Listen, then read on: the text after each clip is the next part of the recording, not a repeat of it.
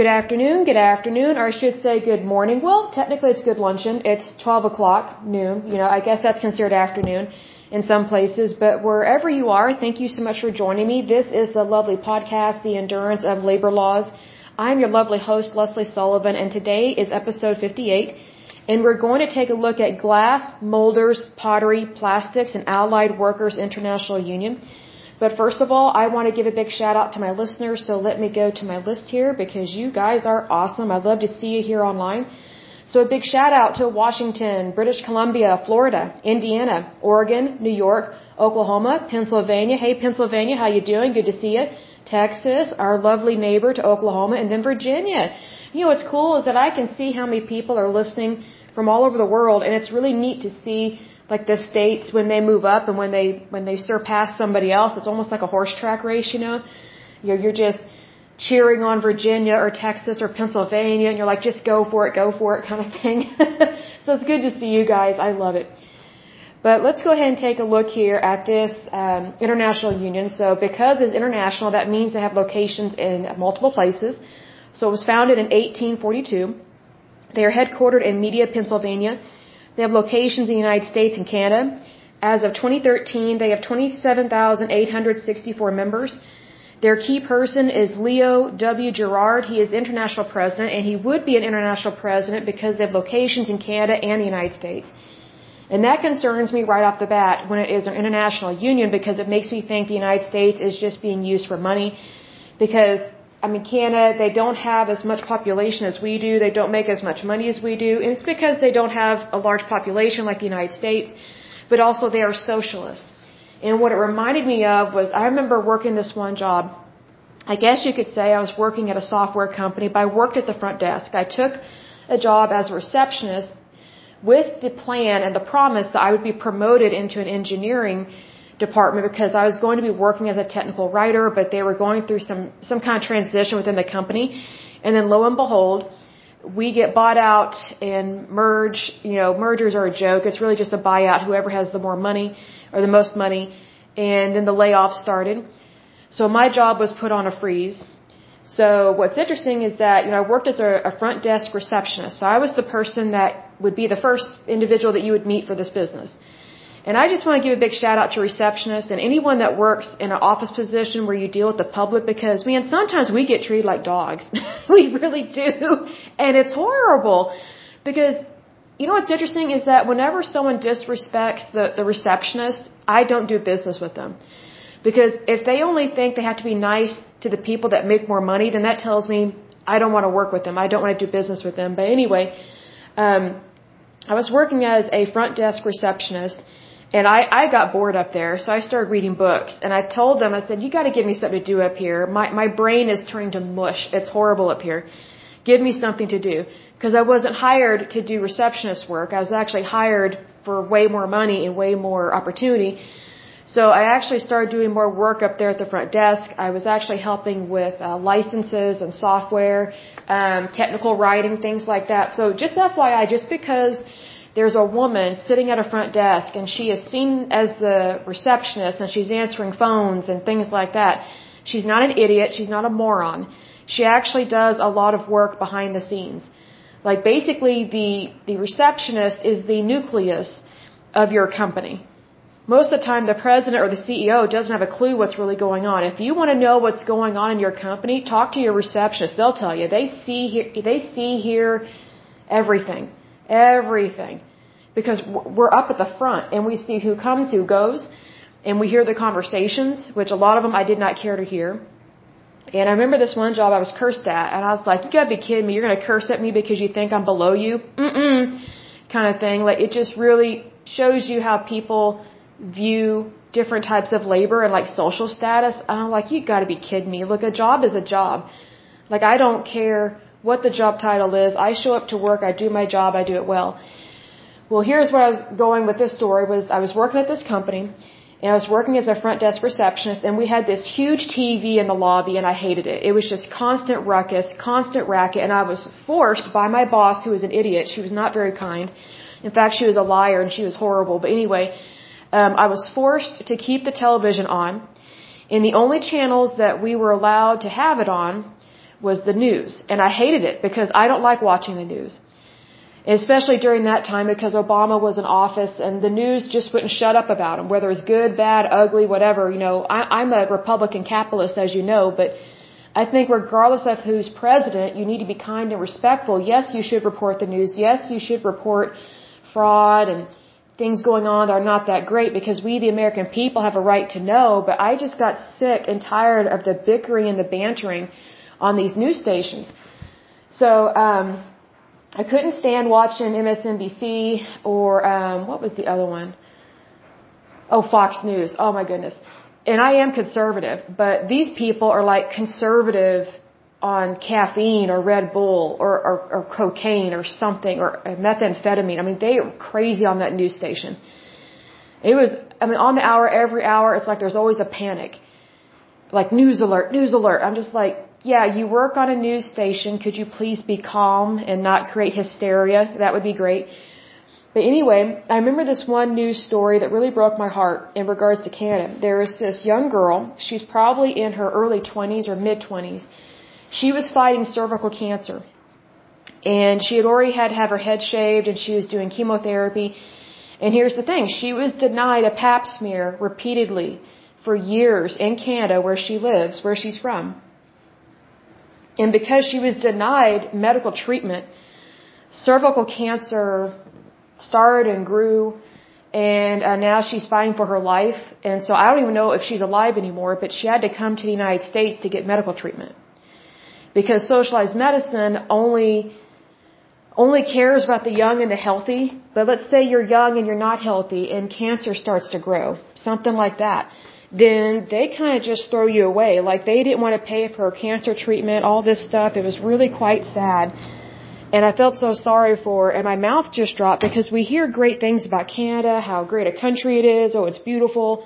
It's large. You know, there's a lot of space up there, and you know, supposedly Canada is better than the United States. I'm like, no, it's not, because Canada is known, at least we have known the United States for years, that if ever there's a draft, or if you don't want to serve in the military, you can just go to Canada because that's where cowards go. Like if you don't want to sign up for the draft, which is sad to say that, but that's just what Canada is known for. Because Canada is not known for fighting. Like the United States is known for fighting. Like we're the ones that are kind of like the policemen of the world, right? Which I can't stand that because you'd think that other people would want to defend themselves, but I guess not. But anyway, I just remember this story about this girl. I thought, how sad is that? Like she should have been getting pap smears since she was 18 and get them every year. But unfortunately, within socialized medicine, what they try and do is they try and limit healthcare every chance that, that, that they can get. They just want to limit it.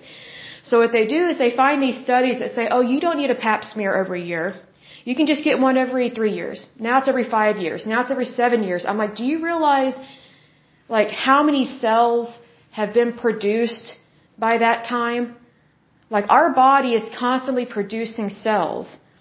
So you know, getting a pap smear once a year is what it, what, what the, how I word this, what the standard used to be. Because so much can happen in a year. Like we produce millions of, of cells a year. So doing just a simple pap smear of the cervix and getting a pelvic exam done, like this girl, her, her illness could have been completely treated from the beginning. If she had been getting a pap smear every year, what would have happened is it would have come back abnormal cells, like squamous cells or whatever they're called, and then they would have done either, um, I can't remember if it's a laser treatment or they do something to the cervix to basically burn off the first layer. And it doesn't hurt because the cervix, it, doesn't have a lot of pain receptors. If you go before the cervix or behind the cervix, yes, it's excruciatingly painful. You know, like for example, childbirth. But the, the surface of the cervix is actually quite sturdy, like it's very tough. And the reason for that, again, is because childbirth, that's just how women are naturally built. Well, all they had to do was swab it and then send those cells off to a lab, which is easy peasy. Take a look at the cells, see what they look like. If it's abnormal, then you follow up, I think, in four months or six months. If they're still abnormal, and they grade them, just like there are different stages of cancer, they grade the cells. They look and see, okay, how far gone is this mutation, basically? Are there cells growing on the surface of the cervix that they shouldn't be growing there? They, they actually should have been destroyed by the immune system. But see, here's the thing. People don't realize that cells, they have a natural life cycle. So certain cells live a certain amount of time and then they are supposed to commit cell suicide. Basically, they, they deactivate themselves and then the immune system sends out cells, whether T cells, B cells, lymphocytes, whatever the case may be. There's a whole bit, a whole different set of cells within the immune system that they go out and they gobble up all these cells that are supposed to be dying or that have died. And basically the immune system is basically your um, kind of like your garbage truck drivers is, is what's like they, they they collect the debris basically. Well, when you have cells that are over replicating, meaning mutating, they're becoming cancerous. That's what cancer cells are. Cancer cells are cells that did not commit cell suicide. They did not die.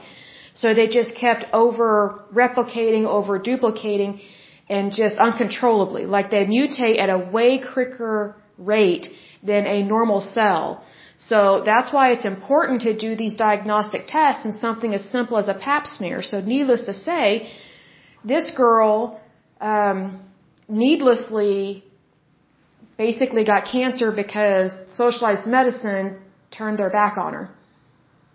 And I, I'll never forget that. And it was really sad. And so she had to spend thousands of dollars to come to the United States to get medical care because Canada would not treat her, which was so cruel. See, that's the lie about socialized medicine. Oh, it's free health care for all. It's not free. It's taken out of your taxes. It's taken out of your taxes. So the more people you have on the so-called free healthcare system, the more taxes are taken out of your paycheck. Here's the other problem with that. With socialized medicine, it only wants to spend money on the healthy. Well, guess what? Medicine is not for the healthy. Medicine is typically for people that have an illness. And there's also preventative medicine. We'll see under socialized medicine, they limit preventative medicine hoping that either A, you won't get sick or B, you'll just die off and then they won't have to spend money on you. And you're probably thinking, well, why would any system do that? Greed. Greed.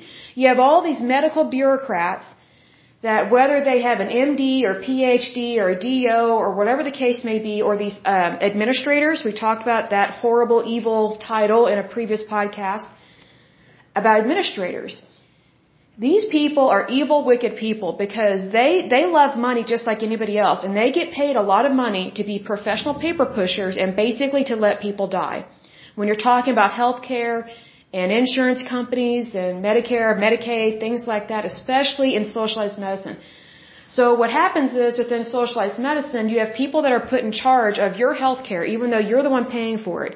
And then they dictate to you, oh, well, this study came out, so you really don't need to be tested for that. Um, actually, you do need to be tested because science doesn't lie. See, here's the thing. They use science against people when we are supposed to be using science for the betterment of people, not for limiting people, not for the death of people. And a good example of not getting adequate health care in a timely manner was this one girl. She was um, kind of an English hick.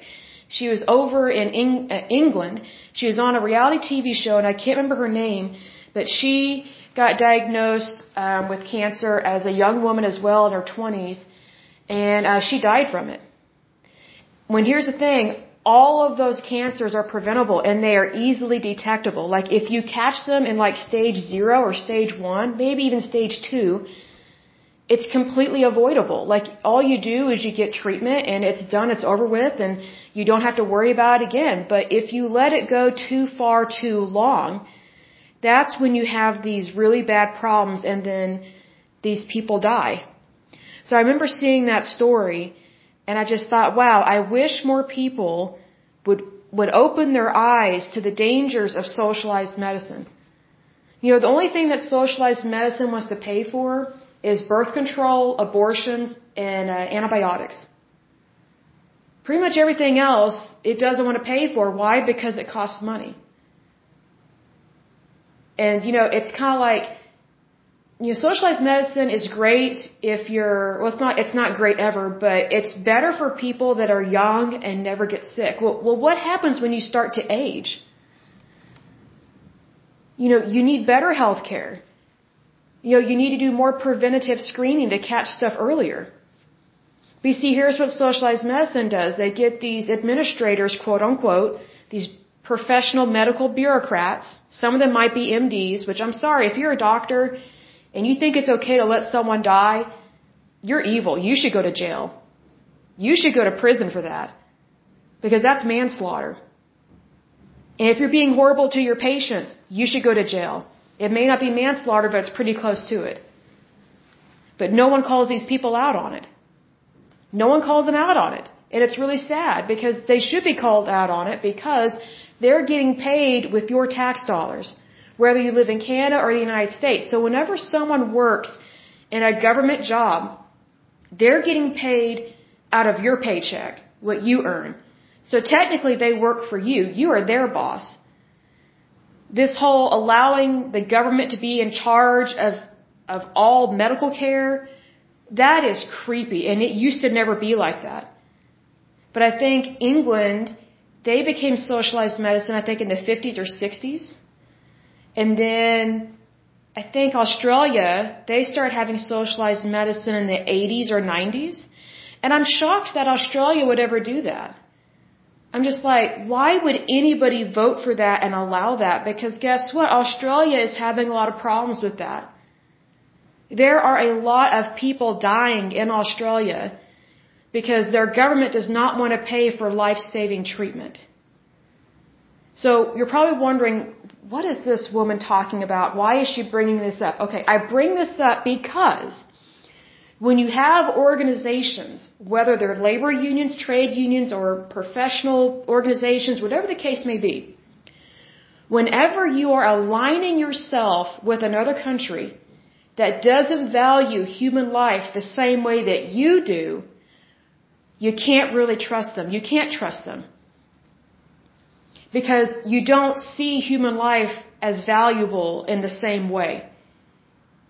You're not equal. There's inequality between you. So, you know, I'm of the mindset, you know, I, I read, I read from my Bible and I am a, a, a Christian woman. And, you know, I love it when it says in Proverbs, and I think also in the book of wisdom, that you need to be careful who you make friends with. Because a friend, a, a faithful friend, it says, is a sturdy shelter. He who finds one finds a treasure. Well, if you're making friends with people that think it's okay to limit someone else's health care, what do you think they're going to think of you if ever you get sick? You know, I've learned, I've learned that the number one people I do not get along well with or that are difficult to work with are people that don't value human life. And these are typically crazy liberals, people that are pro-choice, like to the extreme. They're pro-abortion. Um, they, um, what's the other thing that they're for? Oh, well, they're, they're for eugenics, like on a massive scale, which is very evil, very wicked, because we know the Nazis did that. That's really horrible and, and graphic.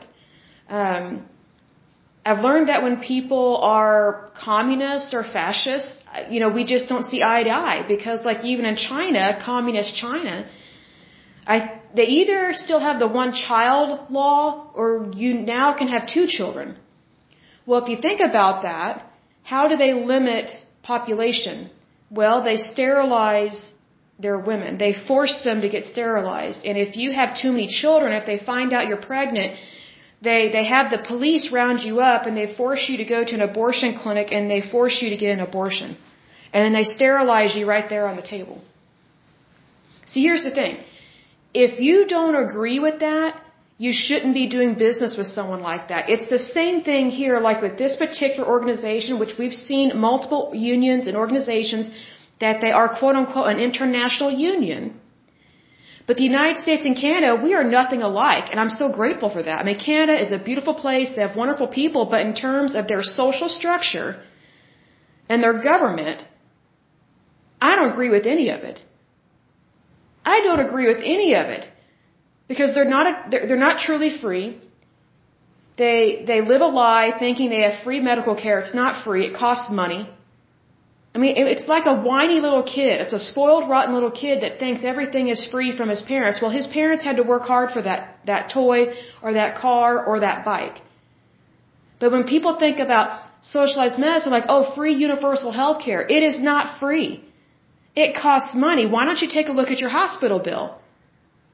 Somebody has to pay for that. And it's not right to put that, that, that ticket or the total of that tab on somebody else. It's not right to do that. There are way better ways to make things affordable. Another thing with Canada, it's not truly free. They're not really a democracy. They have socialized medicine. They're socialists. And they just, they don't get it. They don't get it. I don't know how else to describe it, but they, how to word this? For some reason, and I went to college with some people that were from these socialized countries. They come to the United States for a quote unquote better education, but I'm like, think about that. You had to come to the United States to get a quote unquote better education. So that tells me you think and you know your schools suck. But they won't admit that. It's like, well, here's the thing. If you know your schools suck, then your country sucks. Because your country is socialist. See, socialists, they, they like to control information. People may not realize that, but they are actually for suppressing the truth. Because socialists really love to believe in causes and agendas. Whereas when you believe in human rights and in freedom and in democracy and true liberty, all these causes and agendas, you don't need them because everybody's equal. Everybody has rights. Everybody has true freedom. But these causes and agendas cause division and strife. And then we wonder why we have all these problems. And again, you're probably thinking, what does this have to do with this? Here's the thing when you're when you're doing business with someone, you have to really think about where are they coming from? What mindset do they have? Are they for me? Are they against me? Are they indifferent? Can they handle tough times, bad times, good times? Are they only there when the money's flowing in?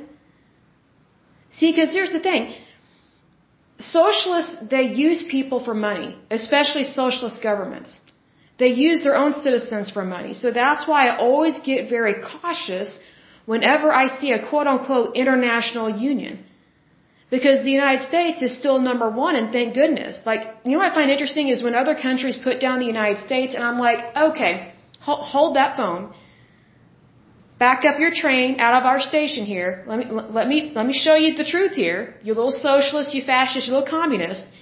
If it was, if it wasn't for the United States, the, the, the outcome of World War One, World War II and all these other wars would, would have been completely different. And you would have chaos if the United States was not around and if we were not number one. Because we are the only country on this planet to really have true freedom. And the problem right now in our country is we have some crazy liberal nutbags that are trying to rip up our constitution, bully all the conservative states or even the moderate states in the United States. And they're trying to squash people's rights and take their rights away and limit them and make it seem like the government knows everything. Since when does the government know everything? I think we learned from Jimmy Carter and President Obama, excuse me, President Carter and President Obama, that the government fails at so many things and horribly, so it should not be in charge of hardly anything, because that's not, it's not its job to run the country. We, the citizens, run the country. I can't tell you how many people I meet from other countries that come here to the United States and they're like, please don't change. Please don't become like our country, wherever they're from. Like, you do not understand how much freedom you have here. You do not want communism. You do not want fascism. You do not want socialism. You do not want Sharia law. They'll tell you straight up. So whenever people vote for these crazy liberals, and you know what? I love Democrats. I even love some liberals. But when they're just too far out there, I'm just like, man, like if you're not happy with the United States, you're free to leave. And you know what's interesting? Is that in a lot of these other countries that complain and kind of pick on the United States and say we're a bad country, guess what? They have stripped their citizens of so many of their rights that it is almost impossible for their citizens to leave their country. That is sad. So they don't have freedom of movement. Well, we saw that in the USSR and the Soviet Union. It was a closed, secret society. And it was brutal to its own people. See, that's the thing. The, these causes, regimes, and agendas, they claim to care about people. They appeal to the masses, right? They, they appeal to the common everyday man, which would be you and me, thinking that we're going to fall for their lies. Because what they do is they just hit on a hot topic, a hot button. And then that's how they hook you. And they say, oh yeah, you're oppressed. You're oppressed. You, you should join our cause. You should join our group. We'll help you with that. See, here's the thing. You shouldn't have to join a cause in order for your voice to be heard because just by the very fact that you are a citizen of the United States, your voice is already equal to everybody else's. So you don't have to join a certain group just to be valuable or just to be valued as a person. You already have value. That's where these labor unions and trade unions and some of these professional organizations get extremely off track. Because really all they're wanting to do is to get numbers, membership. Because they know if they can get a bunch of people in their union First of all, they have way more money. And then secondly, they have way more lobbying power. And number three, they have an easier way of manipulating our legislation at a state level and a federal level. And that's where I get concerned because again, when you're dealing with an international union, you're dealing with other countries, their labor laws, their constitutions, their, their rate of pay, their taxes, their exports, their imports, I mean, it's a whole different ball game. Like we're, I don't understand why these unions join with other countries like this. I love Canada. There are things about Canada that I love, and I've met some Canadians that are absolutely wonderful. But we're not the same. We are unique. See, whenever you have these unions aligning with themselves with other countries, they're trying to create that false ideology of utopia for all. Utopias do not exist. They never have and they never will. That doesn't mean we can't strive for common ground. That doesn't mean we can't strive for peace and unity. Those are great things to have. But what I find very interesting is that whenever you have these organizations that join with other countries like this, we tend to lose our individuality. And it's almost always the United States that gets shamed and blamed. Why? Because we have it great here. We make way more money than the majority of the planet. We have way more freedoms than the majority of the planet. That's why the rest of the planet pretty much is jealous of the United States. So recognize when you're dealing with someone who's envious of you, is my point.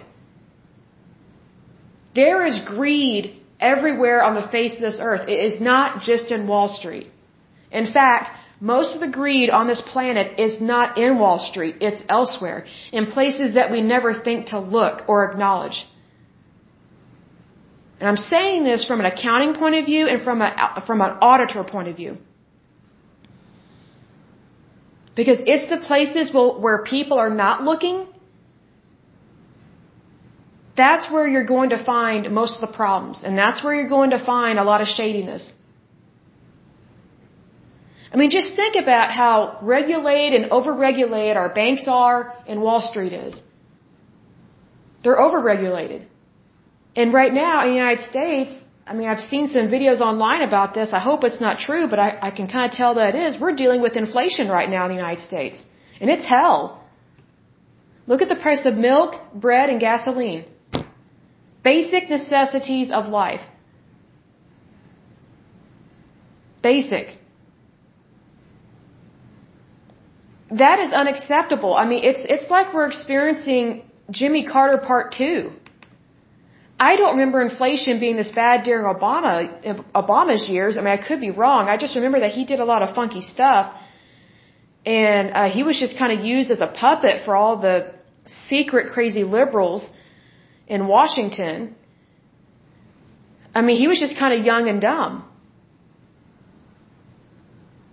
Very much so. He was completely incompetent for the job.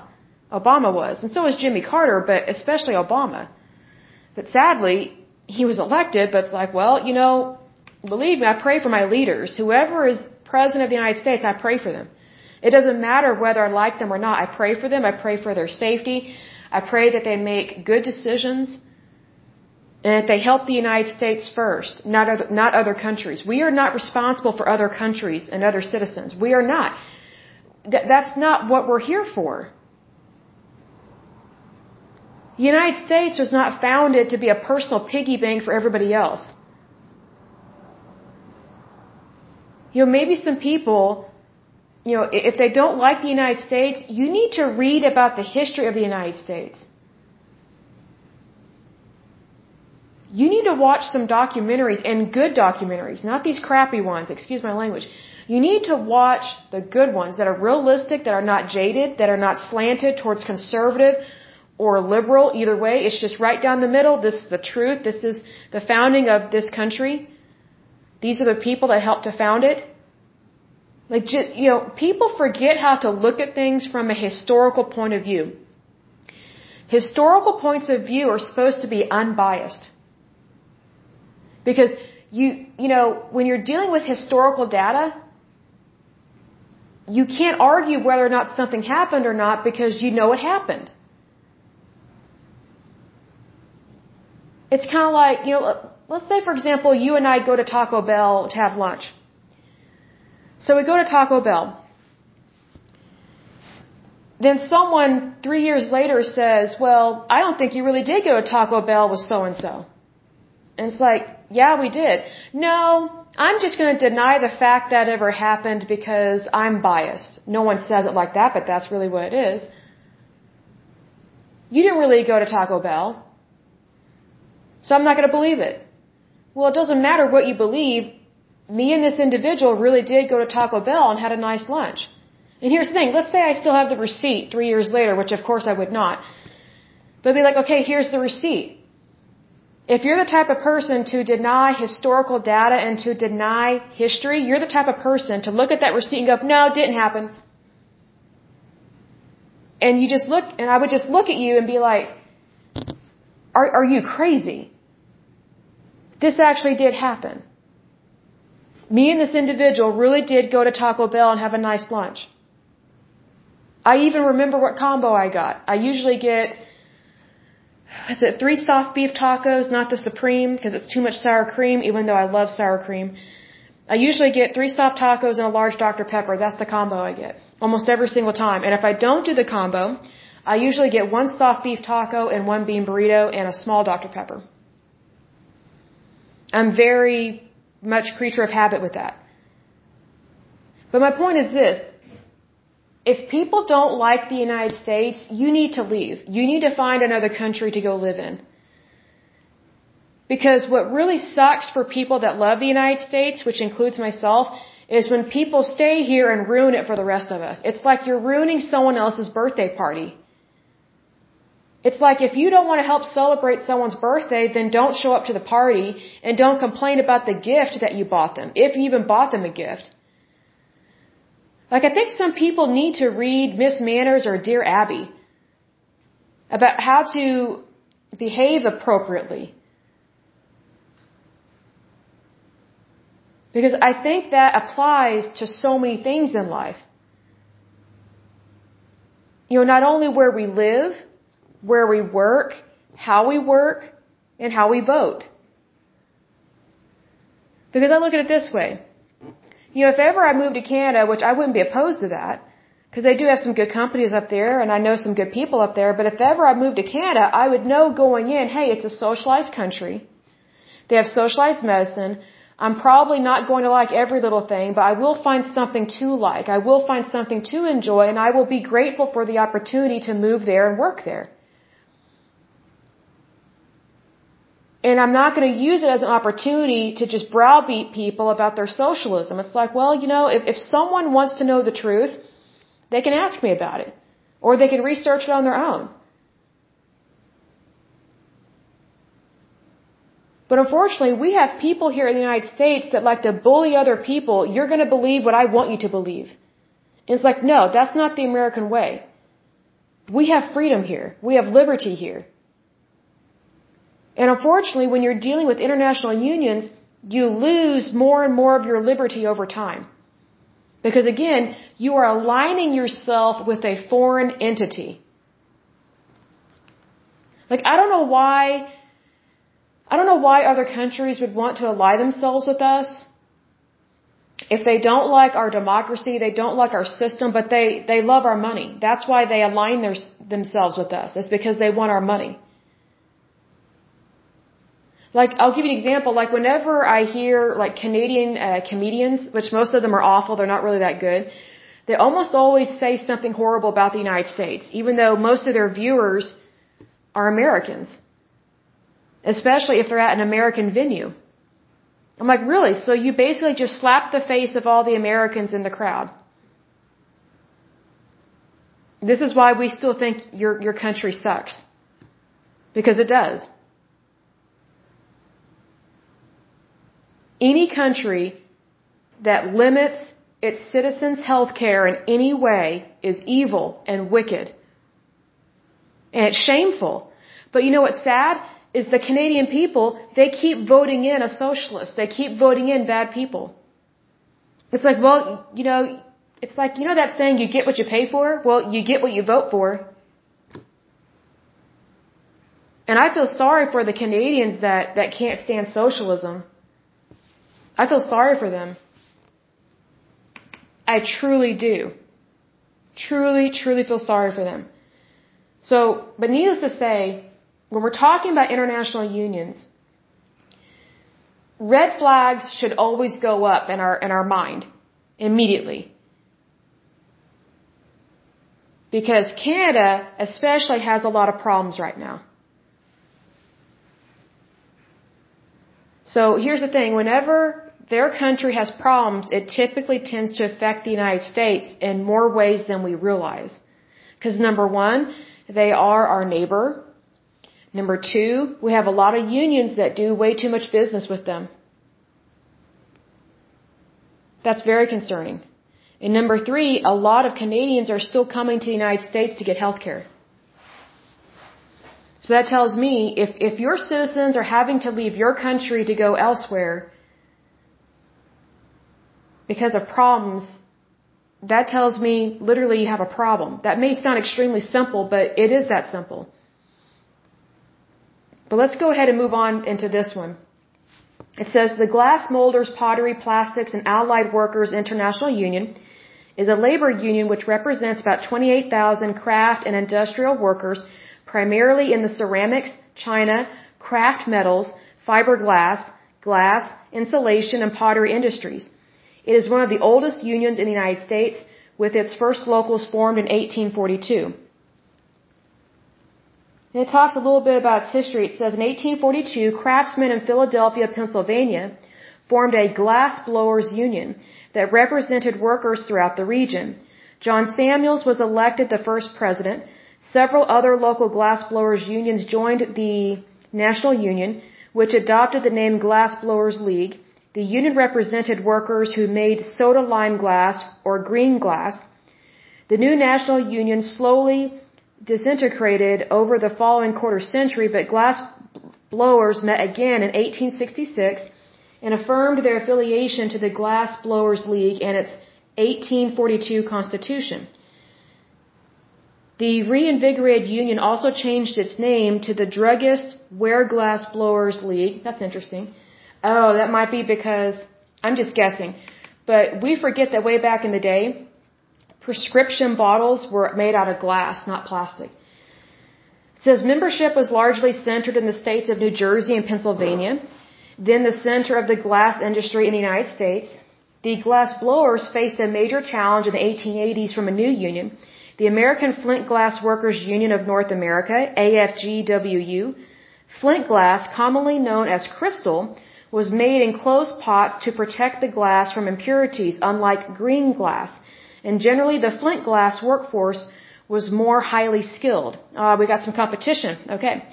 The AFGWU formed in Pittsburgh in 1878 and within four short years had locals throughout West Virginia and Ohio and was spreading east.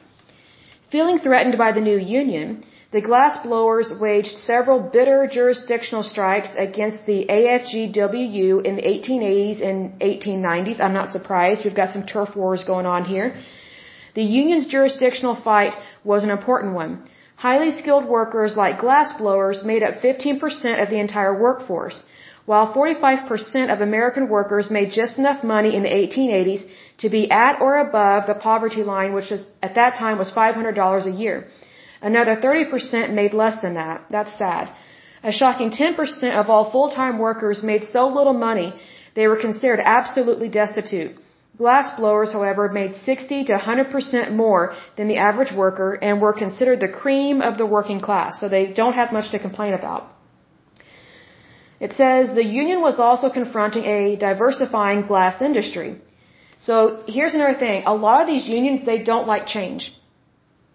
Well, change happens, get over it, suck it up. So this is one of those things. So they're having jurisdictional battles. This is a trade battle basically because the industry is changing. Newer glass works tended to be better capitalized and paid workers better. Distinct differences between glass works in the East and West emerged and the Union created an Eastern and Western division in 1884 to accommodate these industry changes. The Eastern Division of the Druggist Ware Glass Blowers League dissolved in 1886 and joined District 149 of the Knights of Labor, KOL, while the Western Division dissolved in 1889 and joined KOL District 143. An independent union of glass blowers, the Western Green League, formed in western Pennsylvania around 1880 but merged with the Knights of Labor in 1886 as well. Child labor and apprenticeships were major issues for the union in the 1800s, or sorry, 1880s as well. One in four workers in the green glass industry was a child. Now that may sound shocking to us, but see, here's the thing. People needed money. The way we view childhood today is actually quite new and rare. Most kids did not go to school back during this time. And this was like all over the world. Like a lot of children did not go to school. They worked. Everybody in the family worked. So whenever you had these child labor laws that took place, the family income drastically dipped down, like it was drastically decreased. Now I'm not for child labor, not by any means. But we need to be careful about how we view things in regards to child labor and things like that because it was a different time. Because children being allowed to be children and having fun and playing at the park that's a relatively new phenomenon in terms of society and in terms of the human race. So just know that going in, okay? Apprenticeships in the green glass factories lasted four years, but the apprentice system was operated by the employers, who took on large numbers of apprentices in order to flood the market with skilled workers and thus put a downward pressure on wages. That's not true. Okay, here's the thing. Employers, they want more skilled workers. They want more people to be skilled. Not so they can drain people of their wages or put pressure on their wages. It's because they know that if there are more people that are skilled labor, then you increase the quality of your goods and your products. So this is kind of jaded here. That some people may believe that to be true, what was just said in that sentence, but that's not true. If it were true, then why would employers today, a lot of them want to require that you go to college? It's because you're more educated and you're actually worth more in your labor. You're not worth less, you're actually worth more. After the merger with the Knights of Labor in 1886, the Glass Workers Union struck to win control over the apprenticeship system. The, East, the Eastern District 149 demanded one apprentice for every 15 workers, but the Western District 143 accepted two. The strike lasted into 1887, and the Eastern District 149 glassblowers, angry over the employer-friendly stand taken by the Western District, disaffiliated from the KOL. Employers instituted a lockout against the Eastern workers. At an employer union conference in 1887, a compromise was reached. The union not only won agreement on the apprentice issue, but also an industry-wide agreement setting uniform wages and work rules. The agreement even listed the physical movements all workers would be expected to do. That's kind of different, but it's a different time back then. In 1891, after four years of labor unrest, the two KOL glass blowers divisions merged to become the United Green Glass Workers Association of the United States and Canada. So right there, we're already aligning ourselves with Canada when we should not be doing that. That's just wrong. The glass blowers disaffiliated from the KOL in 1895 and formed a new independent union, the Glass Bottle Blowers Association, GBBA, of the United States and Canada. Dennis A. Hayes was elected the new union's president in 1896, a position he held for the next three decades. That's a problem right there because that's like a little mini dictatorship. That, I mean, he may have been a good person, I don't know, but three decades, that's a problem. Imagine having a president be president for three decades in the United States. It's not right to do that. You know, we need to have a change of power, you know, because that's how you help your country and your business to grow. The GBBA affiliated with the American Federation of Labor, AFL, in 1899. Then it says the GBBA struck the glass blowing industry in a lengthy strike from April 8, 1899 to July 1, 1900 that led to the unionization of all but two glass plants. That's kind of sad. By 1900, the GBBA had 61 local unions and 4,300 members. The GBBA, with the consent of the American Flint Glass Workers Union, AFGW, affiliated the Prescription Glass Blowers Department of the AFGW. In 1906, one scholar of trade union activity noted that the GBBA tended to hold regional and national strikes. Well, that's probably a given. And only rarely struck individual employers. I don't know about that. If they're willing to strike anywhere, that's just kind of what they do. Disputes with the AFGW did not end, however. Mechanization tended to eliminate the skill differences between flint glass and green glass workers, and the two unions clashed repeatedly over who, excuse me, over who should represent, excuse me, over who should represent glass industry workers. Bottle and fruit jar manufacturing had long been green glass work, but now the two unions entered into a bitter dispute over who should represent workers in this section of the industry. So another turf battle. When the American Federation of Labor, AFL, ruled in favor of the GBBA, the AFGWU disaffiliated from the AFL on January 30th, 1903. Why am I not surprised? They get their feelings hurt, they disaffiliate. It's kind of like they, they come, they go, they come, they go. It's, it's just they get their feelings hurt. As an independent union, the AFGWU tried to organize these workers but lacked the support and protection which the National Trade Union Center gave the, the GBBA. The AFGWU re- reaffiliated with AFL October 21, 1912, after renouncing its claims to bottle and fruit jar workers. So it's just more turf battles. Way more turf battles. So then it talks a little bit about prohibition. It says it says World War One proved to be a boon, or maybe she a boon. I don't know what that word is for the Union Immigration from Europe to the United States almost came to a stop, eliminating a major source of cheap labor. Additionally, major production increases necessitated by the war effort led to significant wage increases, extensive overtime, and many new hires. But adoption of the 18th Amendment and passage of the Volstead Act led to nationwide prohibition in 1920. The need for glass dropped drastically, leading to major membership losses and wage decreases. Here's the thing though. If their industry had actually been safe and secure in terms of economy driven, then it wouldn't matter if, there was prohibition or not. And if anything, I think it shows how weak your industry is if a new law is passed and it's proving difficult to stay afloat.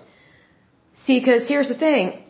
almost everything that was bottled back then was bottled in glass jars or glass bottles. So just the fact that there's less alcohol should not prove to destroy an industry because everything else is being bottled in glass. So it just kind of tells me they, they really don't know how to up their game and they don't know how to, I don't know, go into the future and, you know, push forward into the future and lead in their industry. Because if you're already strong in your, in your industry, then it shouldn't matter what laws are passed. It shouldn't matter if there's changes in the industry. If your work is good and true and you're keeping up with the times, as they say, then you should be able to keep afloat. But obviously they did not like this. So then, let's see here. It talks a little bit about their presidents. I'll skip down to this. It says here, presidents of the Union. So it goes back to Samuel, Samuel Simpson. He was president from 1876 to 1880. And then there's Lewis Arrington, Joseph D. Troth, Dennis A. Hayes, John A. Voll, James Maloney, Lee Minton, Newton W. Black, Harry H. Tooley, or Harry A. Tooley, excuse me, James E. Hatfield, Frank W. Carter, James H. Rankin. Well, that's interesting. He was president from 1997 to 2004. Okay. John P. Ryan, and then Bruce Smith. So that is very interesting there. So interesting union, and I skipped over um, some of the jurisdictional battles and things like that because it's just them having tiffs. It's just continuous tiffs. And, you know, there's a little information about consolidations and things like that in the 70s and 80s. I would expect that to happen in the 70s and 80s, especially within the United States, because our industry changed a lot in terms of our economy and our labor force because we have more and more women going into the workforce in the 70s. And then come the 80s, it's more kind of established and more seen as normal for women to be in the workforce. And women, they're still having to fight for equal pay and to be taken seriously, but it's not as bad as in the 70s. Because I remember when my mom told me that when she went to go uh, interview for a job, it like she went into the waiting room and you're waiting with all these other candidates, and she was one of the few women. I think it was like her and this other woman, and everybody else was a man for this job. And she knew she was not going to get the job because she wasn't a man. I don't even know if she stayed and interviewed. I don't know. I don't remember that part of the story. But I just remember thinking, what kind of crap, excuse my language, what kind of harsh realities my mother went through in the 70s dealing with discrimination and people not wanting to hire her this was also a big problem. They didn't want to hire her because she's a woman. And they didn't want to hire her because she was a young woman, meaning she was of childbearing age, because they didn't want to hire someone that was going to have a baby. Like, it, it's kind of like a woman could never win. She goes to college, gets a degree, she applies for a job that she's obviously qualified for, but it's like, well, we're not going to hire you because uh, you're a woman. But then if they do want to hire you, it's like, well, if you're married, if you're single, we'll, hire you, but if you're married, then you're more likely to have a kid, and we don't want to deal with that. We don't want to deal with you and your ovaries and your uterus. That's what it was like back then, and it was horrible. And it made it very difficult for women to find good paying jobs that that could help them with their career because they are worthy of a career. But back during those days, especially in the 70s and back, it's like only men have careers. And it's like, no, like I think a lot of people forget about women that have owned companies going back several, several years. You know, an example of a woman that owned a company is Estee Lauder, the makeup company. She started her own makeup company. She is she is an amazing woman. I mean, she has since passed away, and her company has kind of gotten off track. But Estee Lauder, they own Clinique, Mac, and some other companies. But she she did amazing things. I mean, she really she put up with a lot from people. Because both men and women thought her place was in the home, but especially men. And she didn't put up with that. And thank goodness for that, because just think about all the wonderful products that she invented. And just think about all the people that she employed and that her family still employs. Like it's thousands of people. Like she provides jobs for people. Even though she has since passed away, let me look her up. I'm trying to remember when she passed away. Amazing woman. Just amazing and just wonderful products. Let me read about her. Okay, let's see here. It says here the company began in 1946 when Estee Lauder and her husband Joseph Lauder began producing cosmetics in New York City. They first carried only four products cleansing oil, skin lotion, super rich all purpose cream, and cream pack. Two years later, in 1948, they established their first department store account with Saks Fifth Avenue in Manhattan. Do you realize how amazing that is for a woman to do that? That is amazing. And God bless her husband. He believed in her. He believed in her and supported her. And look at it this way. Let's see here. They are on the New York Stock Exchange now. They've been around like 76 years or so. Founded in New York City. Let's see here. Da-da-da. They have skincare, makeup, and fragrance. Oh, and get this. Guess what their revenue was for 2020? You will not believe this. $14.29 billion. And guess how many employees they have? Oh, that was as of uh, 2020, excuse me. As of 2020, their revenue for 2020 was $14.29 billion. As of 2020, they had 48,000 employees. 48,000 people worked for Estee Lauder. That is amazing. And just think about if if Estee Lauder, if she had never had an idea, I mean, just how do I word this? Let me put it this way: women are capable of so much more than just being breeding machines. I mean, yes, it's beautiful for a woman to get pregnant, have a child, you know, have a baby, have a family. That's great, but women are so much more than that. They, they, they think and do so much more. They have so many ideas. And that's not to downplay men by any means. Men and women both have God given talent. But women, sometimes we, we get treated like dogs, regardless of whether we are working as a receptionist or working in retail or sales or whatever the case may be. It's like, oh, you're a woman, you must not have a brain. Oh, I guarantee you Estee Lauder had a brain. And her husband believed in her.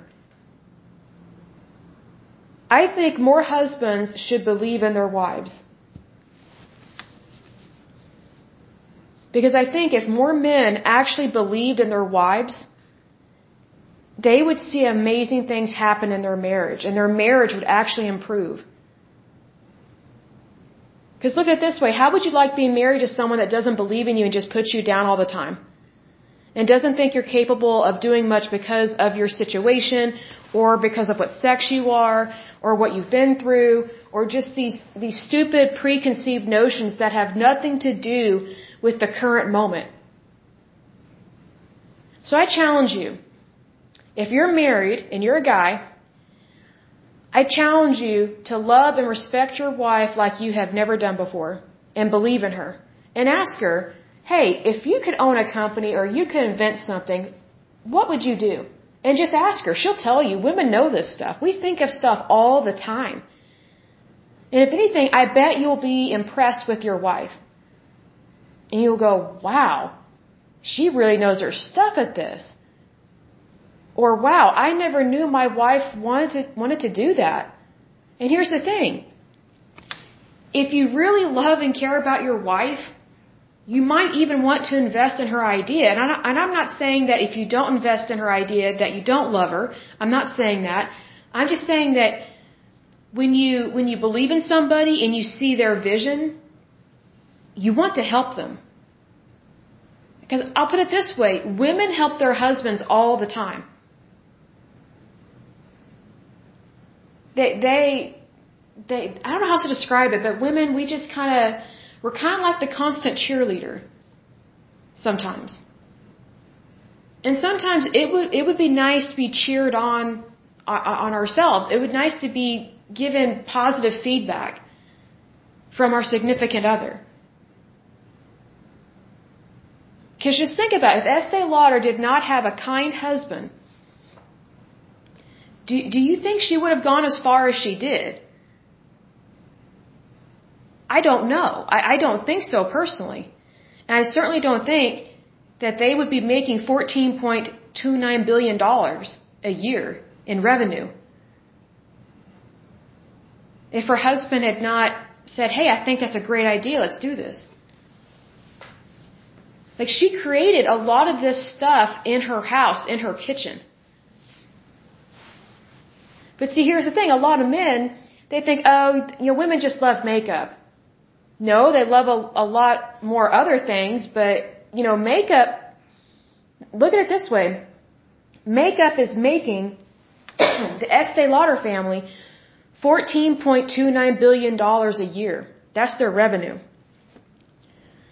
So next time your wife is putting on her makeup, why don't you think about how much money you could be making if you supported her in an idea that she has? If it's a doable and good idea. And I encourage you, if, if, if ever your wife is going to the store called Ulta, Ulta is a makeup and cosmetic store and they also have skincare and uh, shampoo and conditioner, go with your wife and just look around the store because I know men don't like to shop with women anyway, but you should because you'll learn a lot about your significant other. You will learn a lot about your wife and you'll pick up on things that she likes so then you will know what to get her for Christmas, Valentine's Day, anniversary, and her birthday. You just gotta open your eyes, that's all. Just be open Open to what it is. But next time your wife goes to Ulta, go with her to Ulta. Look at all the cosmetic brands. Like, look at all the names. And then I encourage you, look up those company names online. Like, just do like one a week. Just look up one a week. I think there's one uh, makeup brand called Urban Decay. Amazing makeup brand. I love their eyeliners. I wish they stayed on better. But maybe, you know, it's just because my eyes water sometimes. But anyway, all those companies make a lot of money. And they employ thousands of people. Thousands. So that means they are providing job opportunities for other people, these cosmetic companies. They're providing revenue, but also they are providing health insurance, benefit packages. So just because your wife has an entire drawer or a cabinet or whatever full of makeup and cosmetics and you just look at and go, oh, she's wasting so much money. No, she's not. She's actually helping to keep this economy in this country afloat by investing in herself. And here's the thing. You know, men often complain about women not wearing makeup. And I'm like, really? So you complain about her buying makeup, but then you don't like it when she doesn't wear makeup. It's like, make up your mind. And if you're not one of those guys, God bless you. If you're one of those guys that, that loves your wife, regardless of whether she wears makeup or not, because you know she's already beautiful, then God bless you. You, you are a sweetheart. And your wife is totally lucky to have you. That's wonderful. God bless you. But if you're one of these, um, I sigh. If you're one of these guys that's like the, the woman can't hardly do anything right, I'm speaking to you and one of my eyebrows has gone up and I feel like I need Botox now.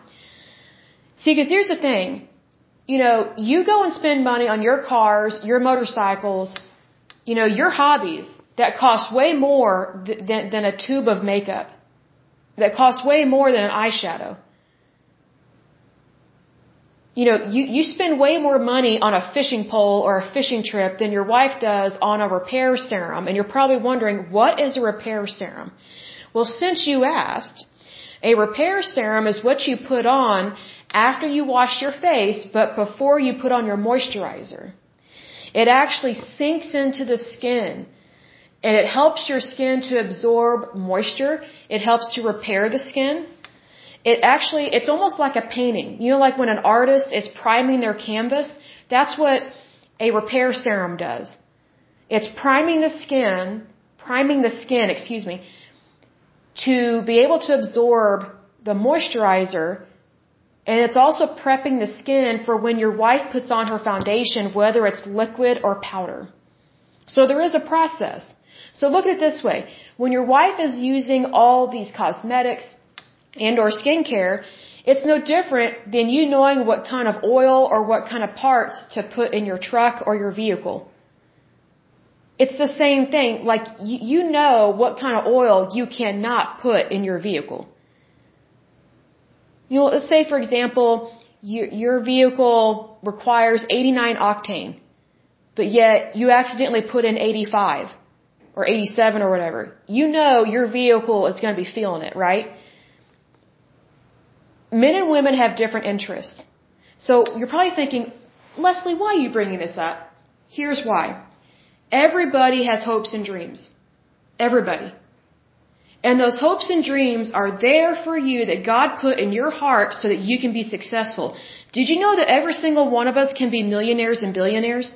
Every single one of us. And you're going, no way. I say yes way. Here's how I know it's true. Because every single one of us has likes and dislikes, right? Okay? You need to go with what you like.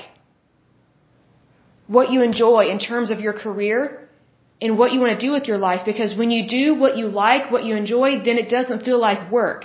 And if it doesn't feel like work, it doesn't feel like labor. And you will make so much more money because you're, you're doing what you know and what you like, like what you enjoy. It's the same thing with Estee Lauder. And her husband knew that about her. He knew that she knew her stuff. With makeup, with skincare, with perfume, she would make this stuff in her kitchen. So he acknowledged the fact that, hey, my wife knows her stuff and, you know, hey, this might be a good business opportunity.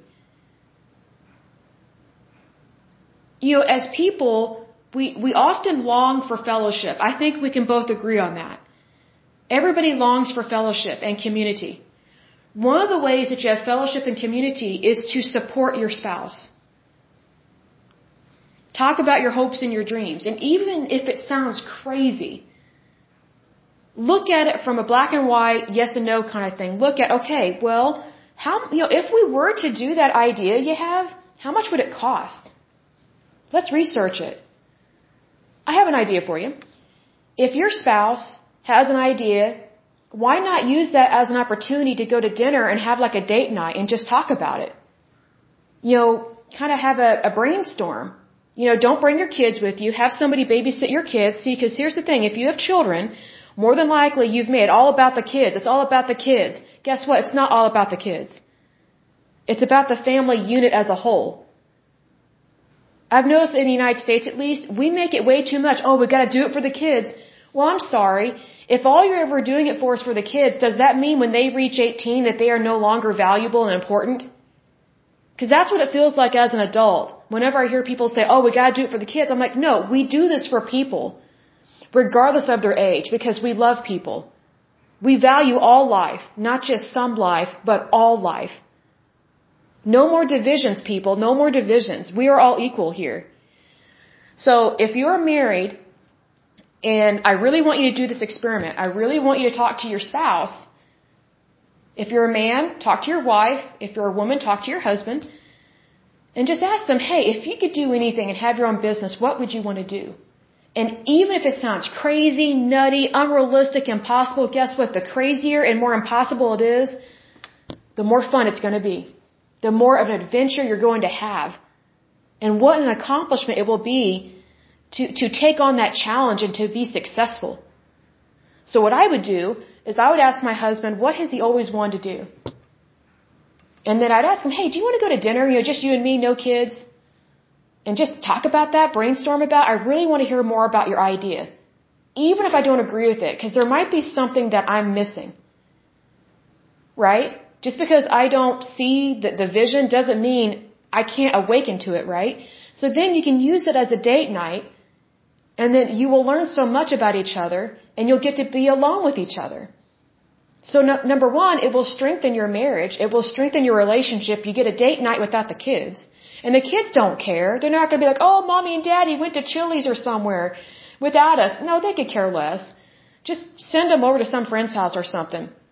Or have, have your friend send to an amusement park or something. Like just, kids are kids. They're very resilient. You know, they, they don't need to have takeout every night. If anything, that's probably very unhealthy for them. But anyway, you'll have a date night with your spouse and you'll get to talk about things that you probably never knew about your spouse. And here's another thing, you'll have a business opportunity. That's great. That's great. And then, you know, let's say for example, it starts out just part-time. That's great. Then it could eventually turn into a multi-million dollar company. And what's even better is not only do you get to provide for your family, you get to provide for other people because you are employing hundreds, if not thousands of other people. So then you are helping to provide for other people's families. See, if all you ever do is focus on, oh, we gotta do this for the kids, guess what? You are narrowing your mindset. You are narrowing your vision. Don't do it for the kids. Do it for yourself. Focus on your hopes and your dreams because if you never fulfill your hopes and your, and your dreams, what example are you setting for your kids? You're saying that once you have kids, you, you basically don't amount to anything, which is not true.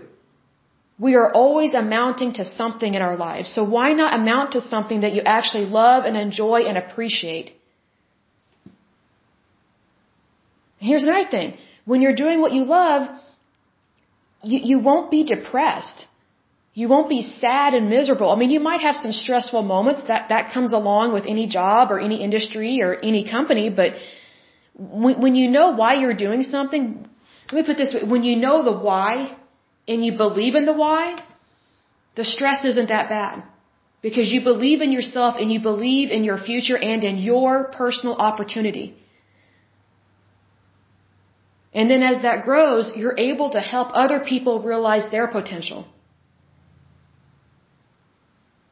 Because we care about people, not just the few. I hope that makes sense, but that's how I look at all of this. Are there things that disappoint me in life? Yes. But I turn those disappointments into positive moments. I don't go, oh, I've got another challenge. Here we go again. No, I say, oh, I've got a challenge. I, I bet I can, I bet I can totally accomplish this. I can defeat this. I can do really well. You, you, you have to really have that go-getter attitude. So again, if you're married and you're listening to this, I think you should learn more about, I think you should learn more about your spouse and have a wonderful evening together. I really do. Without the kids. Because guess what? If the kids are there, you, you're not really connecting with your spouse at dinner. It's, and I, I see that all the time, and it breaks my heart because I'm like, this is why marriages are failing. This is why divorce rates are almost as high as 50% in the United States. It's because couples, they're not being couples anymore, especially when they have kids. Kids are beautiful and wonderful, but they are not the be all in all. Like, you, you really need to focus on your hopes and your dreams and set the example for your children of what they should be striving for when they become adults.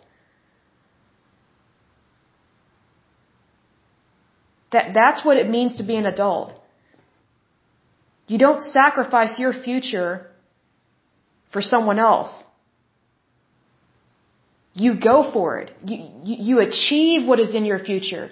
So that way you can help lift other people up along the way. I think sometimes we over sacrifice and then we, we realize we're miserable and then we're not going where we need to be going. And, and it's, it really is our own fault when we do things like that. Like just because you're married, 30s, 40s, 50s, 60s, however old you are, that doesn't mean your life stops. It means it's just beginning at any and every age. I think sometimes we think of marriage as, oh, well, I'm going to get married, settle down, you know, not really strive for as much. No! Don't do that. Strive for something new every year. I think that would be great. Because it feels good to accomplish things. And we should be accomplishing things. Because number one, that's what God wants for us. And number two, that, that's what the people in our lives should want for us. And number three, that's what our country wants for us. We should be accomplishing things. That, that's just part of being human. Is to want to be successful. You have that drive to do the impossible. That's great. Just because something looks impossible, that doesn't mean that it is. It just means that it has your attention. But anyway, I will go ahead and close this podcast. The next one we will be taking a look at will be, let me go to my list, International Alliance of Theatrical Stage Employees, Moving Picture Technicians, Artists, and Allied Crafts of the United States, its territories, and Canada. That sounds familiar. So we might be doing that one, or the International Association of Bridge, Structural, Ornamental, and Reinforcing Ironworkers. That also sounds familiar. Some of these might be repeats. Da, da, da. I will double check my list. I bet the reason why it sounds familiar is because they have merged. That might be why. But anyway, until next time, I pray that you're happy, healthy, and whole, and that you have a wonderful day and a wonderful week. Thank you so much. Bye bye.